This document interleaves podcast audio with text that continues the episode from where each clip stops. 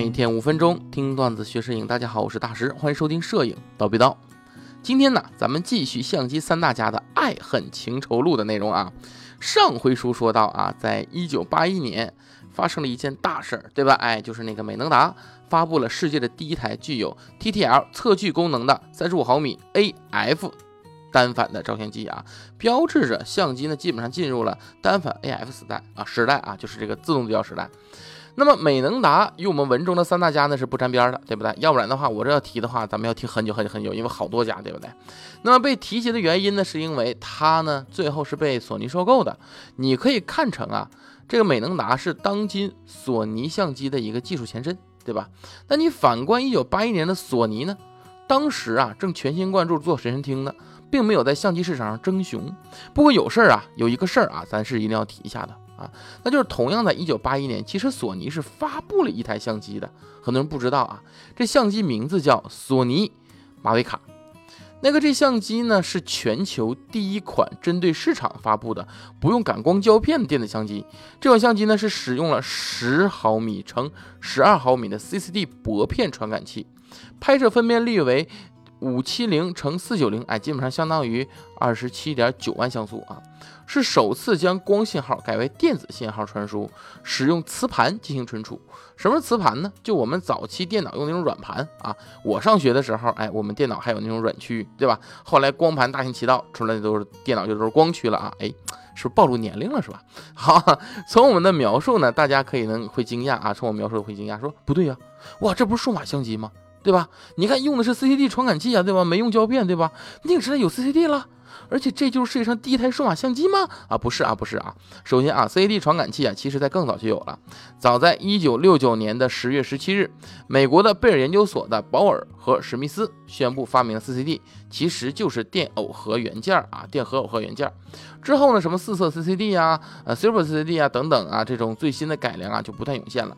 索尼公司呢，也早在一九七三年十一月开始了电子眼，也就所谓的 CCD 的一个研究工作啊。当然，最初人家主要是致力于这个摄像方面啊，跟这个摄影没什么关系啊。然后呢，在不断的技术累积的基础上，他于一九八一年推出这个马维卡，其实是情理之中的啊。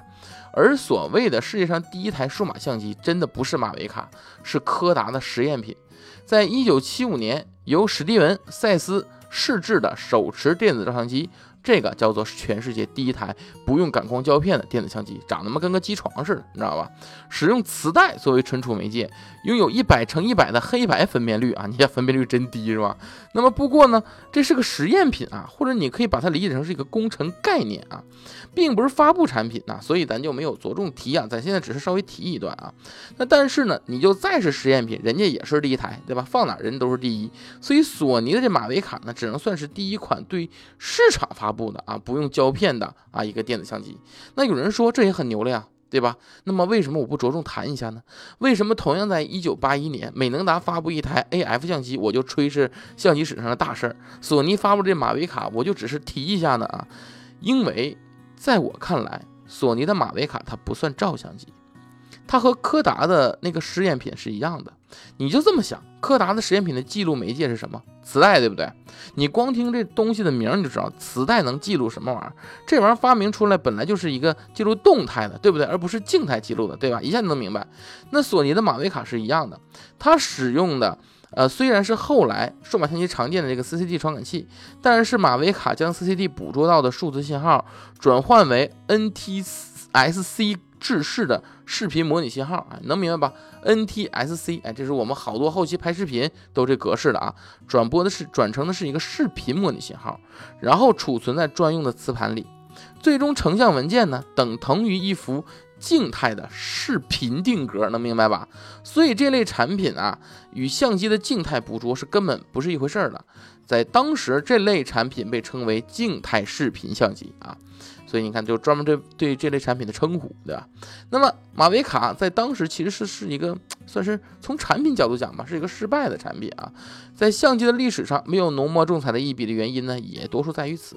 主要因为当时马维卡拍出的这个相片呢，你光看需要专门读取传输设备与电视连接，所以使用这类早期的电子的相机啊，是需要一个庞大的配件群来支持的，成本高昂且。易用性也低，在市场上的反应啊，用平平来形容，我觉得都算夸他，你知道吧？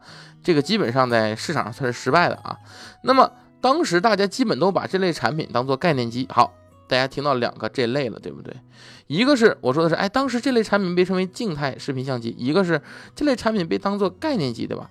那我既然能说两次这类了，什么意思呢？大家能猜到哈？也就是说，在历史上，这种静态视频相机啊，不止索尼做，很多产业都做。那么为什么失败的产品还有人跟风呢？哎，就是主要啊，还是因为在一九八四年的洛杉矶奥运会上啊，东京的朝日新闻对马维卡的使用，让这玩意儿出了一风头。在盛田少夫所著的《索尼的故事》中有这样一段描述啊，他们哎指的是那个朝日社，说在采访车上安装了一台索尼的移动电话，记者们乘这辆车采访全部的主赛场，把每场比赛的图片通过电话发出去。朝日社用这种立拍可得的数字式图片击败了其他家的报纸，这是一次实验，其结果使我们感到非常满意啊。所以电子相机在实战中的优势啊是得以凸显的啊。所以虽然市场惨淡，这但是这个呢这一点让索尼坚定了发展这类产品的决心，同时也让其他各家各行各业啊其他同行企业都预见了未来的变革的必然性。所以在接下来的一九八四年至一九八六年期间啊，越来越多的相机品牌研发出了自己的。电子相机的原型啊，原型机包括佳能、尼康、松下、富士、东芝、卡西欧、奥林巴斯等。不过这类产品呢，都还算不上真正意义的数码相机啊。它们虽然抛开了银盐胶片，改用 CCD 感光，但是在数据存储方面都没有做到数字化啊。这段时间呢，也是美能达推出了成熟的。自动的对焦功能单反相机那个 A 七千上市并销售的这段时间，所以呢，可以说在整个二十世纪八十年代的前夜吧，胶片时代是进入了 AF 的时代啊。同时，数码时代呢，也只是才进入了各家研发原型机的时代啊。原型机是什么东西？实验品还都没有发售，咱们只能说是从历史的一个角度进行回顾。那么整体的大历史发展呢，现在还是到了 AF 的。时代争雄之中，那么接下来会发生什么呢？就且听下回分解了。